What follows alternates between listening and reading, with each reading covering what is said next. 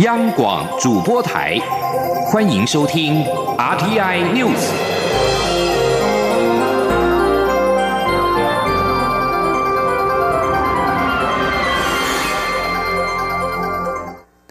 各位好，我是主播王玉伟，欢迎收听这节央广主播台提供给您的 RTI News 新闻。首先带您关注。知名面包师傅吴宝春在被贴上台独标签之后，发表声明，自称生于中国台湾，并支持九二共识。蔡英文总统今天指出，这反映出中国以政治扭曲经贸的情况，而这也是全世界许多国家共同关注的议题。总统并且表示，台湾人不会接受这种政治的压迫，而这也是两岸关系倒退的重要原因。前天记者欧阳梦平的采访报道。知名面包师傅吴宝春的面包店即将在上海开幕，却遭到中国大陆网友贴上台独的标签，并发起抵制。吴宝春十号傍晚在官网上发出声明，说自己是生于中国台湾的面包师，并表示他坚持两岸一家亲，支持九二共识。蔡英文总统十一号上午进行回廊谈话，在被问到此事时表示，他认为这件事情很严重，这不是苛责吴宝春的意思，而是认为这反映出台湾目前面临的一个现象，就是中国以政治扭曲经济及贸易活动的情况确实存在我们每天的生活中，这也是全世界许多国家共同关注的议题。台湾站在第一线，要特别警觉。总统并指出，他相信台湾人不会接受这种政治的压迫，这种做法也是两岸关系倒退的重要原因。总统说：“我们又一次又一次的看到哈，有人在胁迫下说出几乎是标准化的说辞哦，那这也让台湾人其实都看得懂。那么这些都是政治的压迫，那么这样的做法，我相信。”台湾人是不会接受的，那么世界上的人也不会呃接受的啊，所以嗯，这种无所不在的威胁，确实是一个两岸关系倒退的一个一个非常重要的一个原因哦。总统表示，他希望中国可以将政治的前提拿开，让两岸的这种交流可以是个正常且健康的交流。中央广播电台记者欧阳梦平在台北采访报道。吴宝春贴文做出政治表态，网友意见两极化，有人扬言拒买，也有人认为吃好面包无关政治。高雄市长当选人韩国瑜今天下午将陪同吴宝春开记者会，向外界回应。继续关注台湾的外交情势。南美洲邦非邦交国乌拉圭日前宣布给予我国免签证待遇，不料一个多月之后，突然以电子系统问题为由暂停了这一项免签措施。外交部今天在回应媒体询问时表示，从中国与乌拉圭两国高层官员互访频密的状况来看，不排除中国介入乌拉圭给予我国免签证一事的可能性。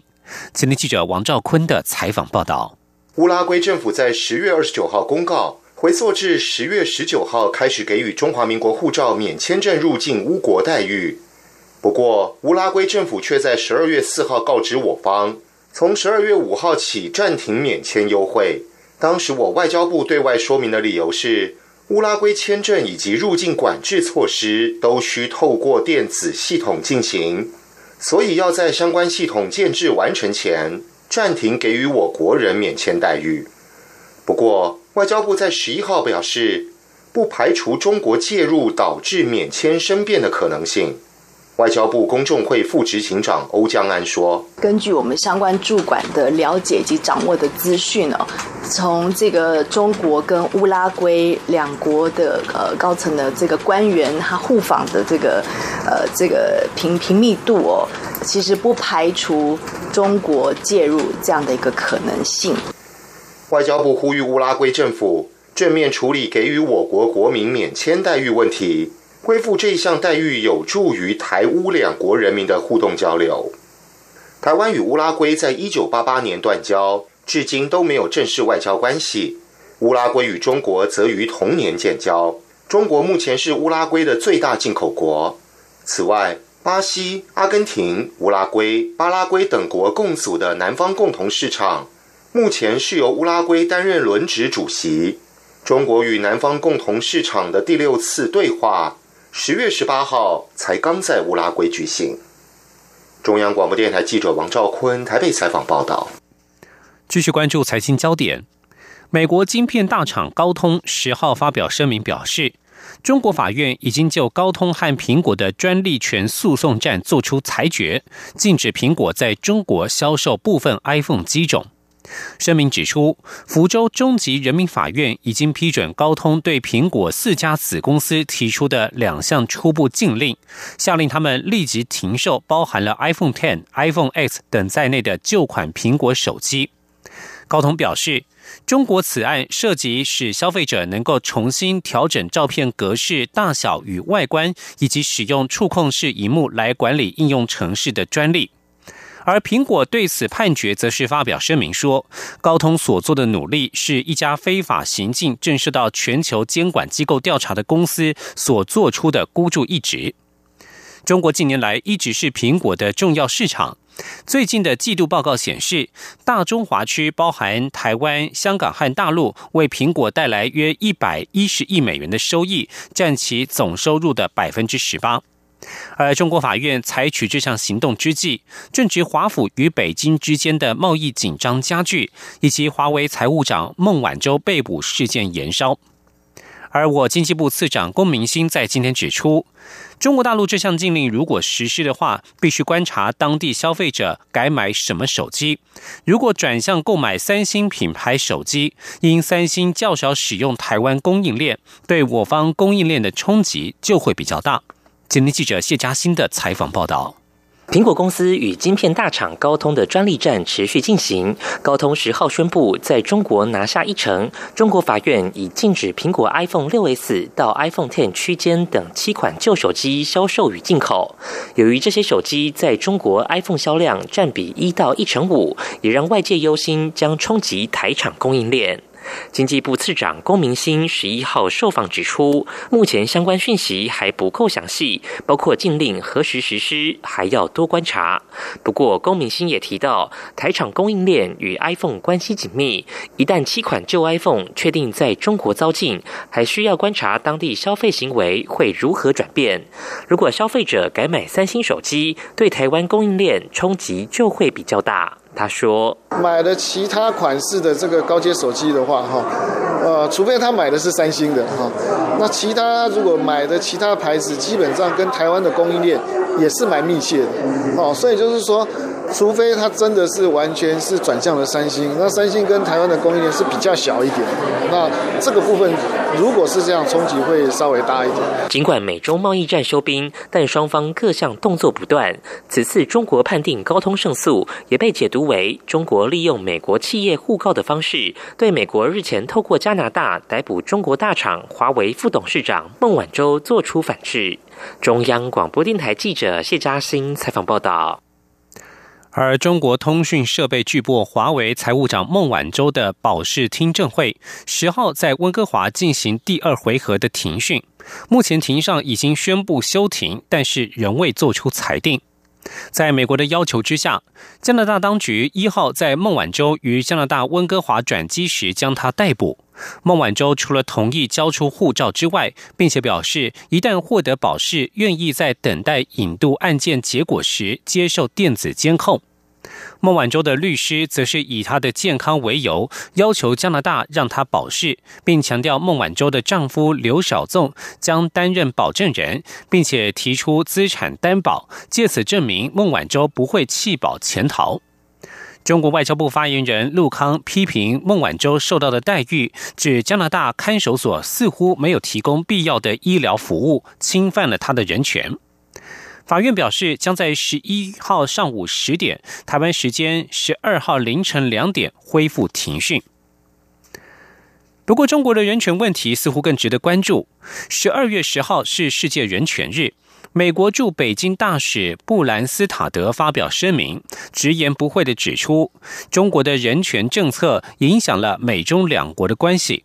他特别点名了新疆的再教育营，批评中国从去年四月至今拘禁了一百多万名的维吾尔族等少数民族，而加拿大驻北京使馆也在微博发表声明，庆祝世界人权日。波兰斯塔德表示，在他就任的十八个月里面，他和很多中国公民讨论过人权问题。他理解中国所面对的挑战，但是不能接受政治和社会体制不同或在不同发展阶段的国家就应该有不同的人权标准。此外，加拿大驻北京大使馆的微博则是指出，今年国际人权日将纪念世界人权宣言七十周年，让我们共同维护平等、正义和人的尊严。美国政府在十号表示，已经对三名北韩官员进行了制裁，包含北韩领导人金正恩的亲信在内，他们被指控严重侵犯人权和执行审查。美国财政部指出，这三人分别是金正恩的亲信、劳动党政治局常委崔龙海、国家安全保卫部部长郑景泽，以及劳动党中央宣传部部长胡光浩。目前尚不清楚美国这一项制裁是否与北韩非核化有关。北韩在六月份与新加坡川金会当中承诺要进行非核化，但是至今没有明显的进展。美国国务院在北韩人权报告当中提到，这项制裁会冻结这三名官员在美国管辖范围内的任何资产，并且禁止在美国与任何人士进行交易。北韩多次否认侵害人权的指控，并且指责制裁将导致严重的人道危机。自从两千零六年以来，平壤就因为弹道导弹和核子计划而一直受到联合国的制裁。在另外一项声明当中，美国财政部表示，这一次制裁强调北韩虐待人民的行径应该受到谴责，并提醒世人记得北韩凌虐美国公民温比尔的行为。即将焦点转移到欧洲，因为政治豪赌而导致失去国会多数党地位的英国首相梅伊，这一次不敢再赌。十号宣布延后国会对脱欧协议的关键表决，因为协议将以巨大差距遭到否决。他表示将前往布鲁塞尔与欧盟领导人进行谈判。英国国会原定在十一号结束最后一天脱欧协议辩论之后，在晚间七点进行表决。然而，梅伊的脱欧协议在党内外都遭遇相当大的阻力，几乎是不可能通过。梅伊在下议院在在野党议员的巨大喧哗声当中宣布，将延后国会表决。他表示，各界对于边境保障措施的旗舰人大，因此他决定延后国会投票和欧盟领导人讨论下一步。不过，梅伊仍然表示，他毫不怀疑这是正确的脱欧协议，也是能够和欧盟协商出的最好的协议。梅伊如今是腹背受敌，不但最大在野党工党要求他下台，连欧盟都警告不会重新谈判这项协议。欧盟理事会主席图斯克警告，欧盟不会重新谈判这项协议，将讨论如何促使英国批准这项协议。为了回应英国延后表决，图斯克召集欧盟国家领袖在原定的布鲁塞尔高峰会之前，在十三号先就英国脱欧召开一场特别峰会。而法国则是连续两周爆发挑战政府权威的黄背心示威。法国总统马克宏十号做出让步，宣布明年一月起为领取最低工资的劳工加薪，并且让退休年金领取者减税，但是他拒绝恢复富人税。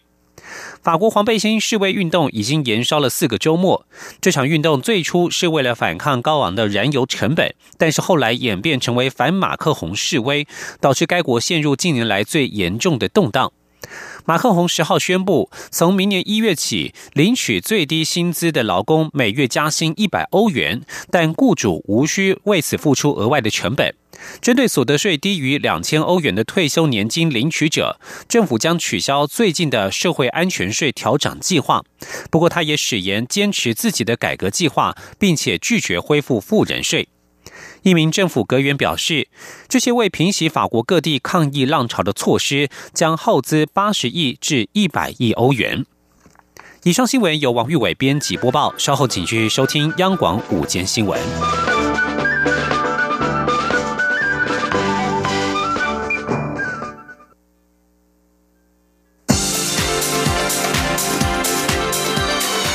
这里是中央广播电台，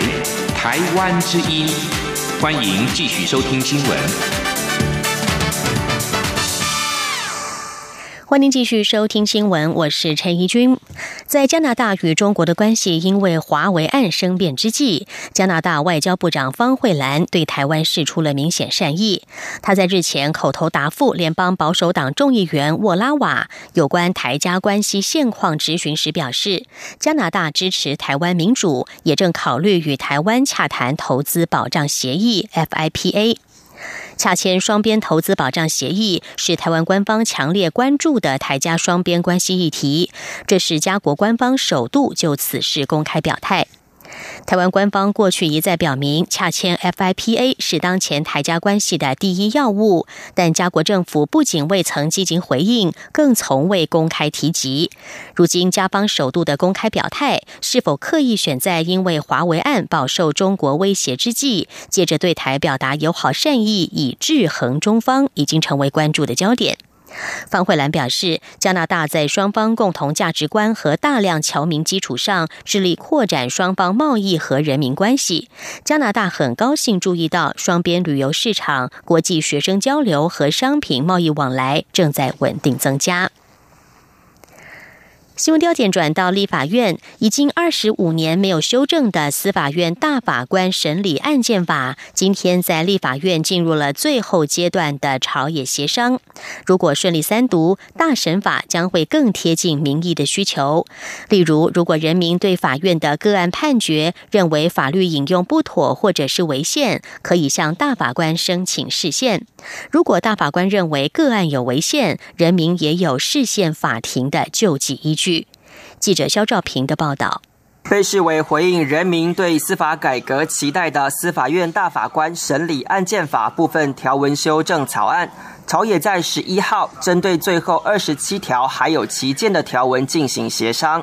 由于关键条文朝野都有初步共识，有机会能在近期完成三读。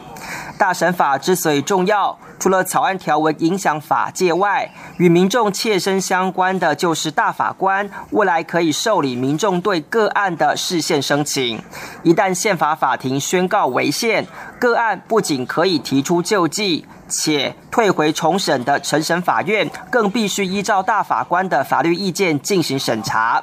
民进党立委周春米进一步解释，未来的宪法法庭虽然不能针对个案是否违法进行审判，但却可以针对个案中所适用的法律认定有无违宪，因此这对人民来说非常有意义。他说：“当然就是说，以前我们很多就是说，哎，大法那个人民觉得这个判决。”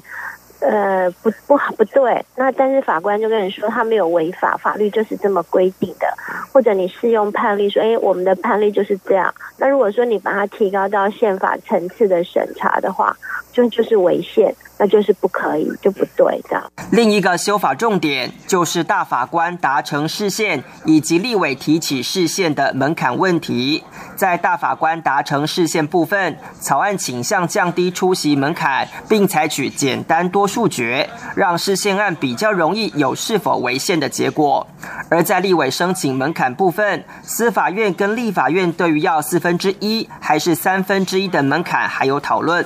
对此，国民党立委吴志阳。表示下修到四分之一的标准应该很有机会。他说：“呃，视线门槛，我们昨天开的干部会议，大家都一致决议要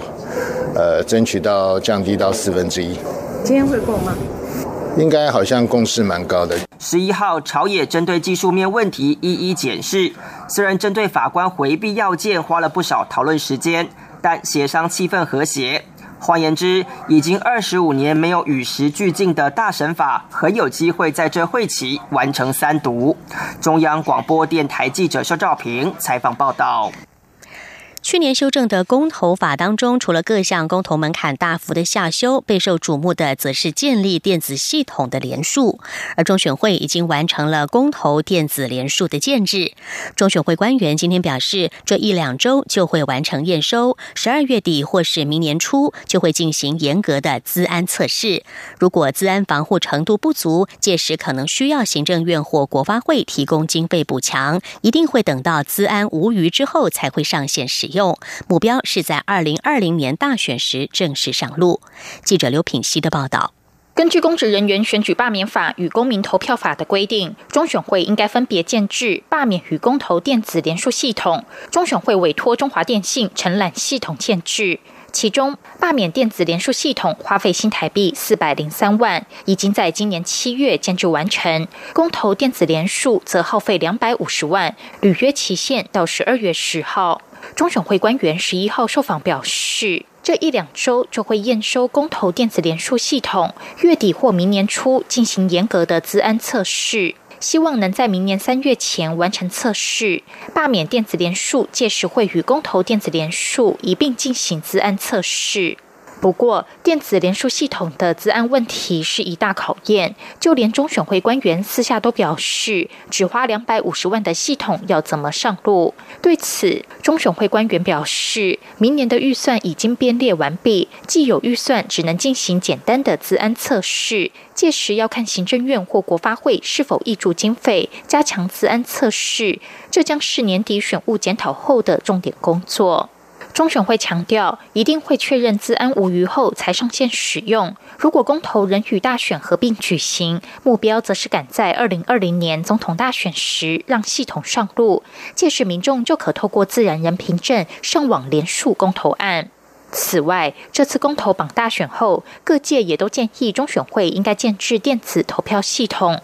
对此，中选会官员表示。目前内部仍在讨论电子投票的建制时程。如果真的推动电子投票，考量民众的信任度，届时有可能会直本与电子投票双轨进行。中选会官员指出，各国对于电子投票的做法也不相同。光是美国，不同州就有不同的做法。有些州是画卡，再用扫描机扫描；有些州则是用更进步的方式，采用触控式的电子投票。台湾要采行哪种方式？这些都还需要时间讨论。央广记者刘聘期在台北的采访报道。财经方面的消息，人力顾问公司万宝华今天公布一项调查，台湾二零一九年第一季的就业展望为百分之二十一，与上一季相比持平，与去年同期则是减少了四个百分点。七大行业当中，运输仓储业表现最好，金融保险不动产业表现最差。他们分析，前者因为网购热潮加温带动人力需求，后者则因为数位科技的影响，人力需求锐减。记者杨仁祥、杨文军的报道。一辆辆货运车来来往往，送货员忙进忙出，满满的都是大包小包的包裹，似乎也暗示运输仓储业景气不错。人力顾问公司万宝华十一号公布二零一九年第一季台湾就业展望，其中运输仓储、传播及公用事业的净值为百分之二十七，较上季成长五个百分点，与去年同期相比也增加了六个百分点，显示在数位时代下，电商蓬勃发展，网络购物热潮带动下，物流及客运业者均急需补充驾驶、仓储、快递等人力。不过，过去聘雇需求总是拔得头筹的金融保险及不动产业，明年第一季就业展望净值为百分之十八，季减三个百分点，与去年同期相比也减少了十六个百分点。同样也是因为数位科技兴起，民众越来越少亲自到银行办理业务，人力需求锐减。万宝华台湾分公司专业。人人才事业总经理吴必生说：“过往应该是第一季啊，人力需求比较旺盛的时候。那因为要补充新的血，可是通常这一类型的人都是前端的业务或销售人员。那显然看起来啊，这个时候的 fintech 金融科技的这个发酵，使得这样的需求有比较明显的减少。值得注意的是，美中贸易战影响下，制造业就业展望净值为百分之二十一，季减两个百分点，较去年同期更减少十二个百分点，显示制造业聘雇。”心态呈现保守，但工程建设人力需求明显成长，似乎也观察到企业有回台设厂的动向。吴必生说：“看就是说，我们看到工程建设啊，在下一季的企啊这个招募的这个需求积极度也比较高。那我觉得这个可能有个隐含意义，就是说呃，大家开始预备明年可能有一些新的厂房或者是新的产线要做投投入。那以至于说，我们推估在呃整个招募的需求在制造业上，应该在明年下半年。”会比较热络一点。胡必生强调，九合一选举过后，陆客来台观光转向乐观，台商回流也有机会带动人力需求。尽管明年第一季各行业的雇主用人相对保守，但不至于悲观。中央广播电台记者杨仁祥、杨文君在台北的采访报道。台湾有为数不少的机车族，对于新款的机车明年需要加装 ABS 或是 CBS 刹车系统，希望降低车祸伤亡，但会导致新车价格调涨，这引发了部分机车族的反弹。蔡英文总统今天表示，有些施政虽然利益良善，但忽略人民能否负担。他希望行政部门重新检视这项措施，看有没有救济方法，在顾及安全之余，也顾及人民的负担能力。总统指出，这项加装安全装置的措施在前任政府就已经定案，预计明年实施。但身为目前的执政者，在一项新标准或是方案实施时，还是要检视人民是否有负担的能力。他也希望未来的施政能够考虑在经济上相对弱势的民众，并且给予必要的协助。台铁在十月二十一号发生普悠玛列车翻覆出轨的重大意外之后，台铁局长陆杰生请辞下台。新任局长张正元为了展现上任时首重安全的承诺，决定要成立营运安全处，并且在今年协同新任处长陈世奇共同举行揭牌仪式，并宣誓未来台铁安全将由营安处实施把关，希望大幅降低安全事故，同时避免重演重大死伤的意外。记者。吴丽君的报道。普悠玛事故后，接掌改造台铁、提升安全重任的张正元上任局长，隔天就决定整合台铁行车保安委员会及防护团，提升为营运安全处，并于十二月十一号正式揭牌，专责台铁所有的营运及行车安全。张正元表示，行保会过去都是为了行车事故调查临时组成的任务编组，而且成员大多。是兼职。未来营安处除了专人专责处理行车事故调查外，更重要的工作则是引进安全管理系统 SMS，落实安全管理，预防事故发生。此外，营安处未来也将配合铁道局及即将成立的运安会，成为初级事故调查单位。张正元说：“我们未来的营运安全处呢，也会配合。”三级制的一个事故调查，我们要做初级的一个事故调查。那第二级呢，就是在铁道局，铁道局是我们的监理单位，它也会有一个调查的一个程序。那第三个呢，就是我们即将要成立的运输安全调查委员会。那这是我们行政院所成立的。那这个单位呢，就是我们整个未来陆海空的重大事故，都会到运输安全调查委员会去调查。营安处首任处长由台铁局现任副总工程师陈世奇担纲，陈世奇历任台铁专案工程处长、公务处长及劳安室主任，另两名副处长则分别由运务处副处长林景山及防护团总干事李坤光出任。未来营安处成员共三。十六人，除了下设调查、预防、考核、灾防等四科外，还将设置行车事故审议小组。同时，营安处之上也将成立安全管理委员会，将由局长每个月定期召开会议，希望透过具体行动展现台铁改革的决心，务必提供旅客一条安全回家的路。中央广播电台记者吴丽君在台北采访报道。新闻最后提供您在越南中部的好雨灾情。越南中部地区最近暴雨成灾，当地防灾中心报告指出，截至十号下午，已经有两人死亡、一人失踪和一人受伤。越南气象官员表示，在雨季期末出现这么大的降雨十分罕见。越南义安至福安等中部省市连日降下大雨，酿成水灾，淹没许多社区与街道，导致民众的生活受到严重影响。水灾也造成了经济损失，洪水淹没了四千六百多间的民宅，将近一万公顷面积的农作物泡在水中，许多交通要道，包括南北一号公路，也因淹水而中断。越南各地政府已经调动大批人力前往灾区疏散民众，提供必要的协助。越南气象局预报，雨势会持续到十三号，民众需要保持警戒。以上 T N News 由陈英军编辑播报，谢谢收听，这里是中。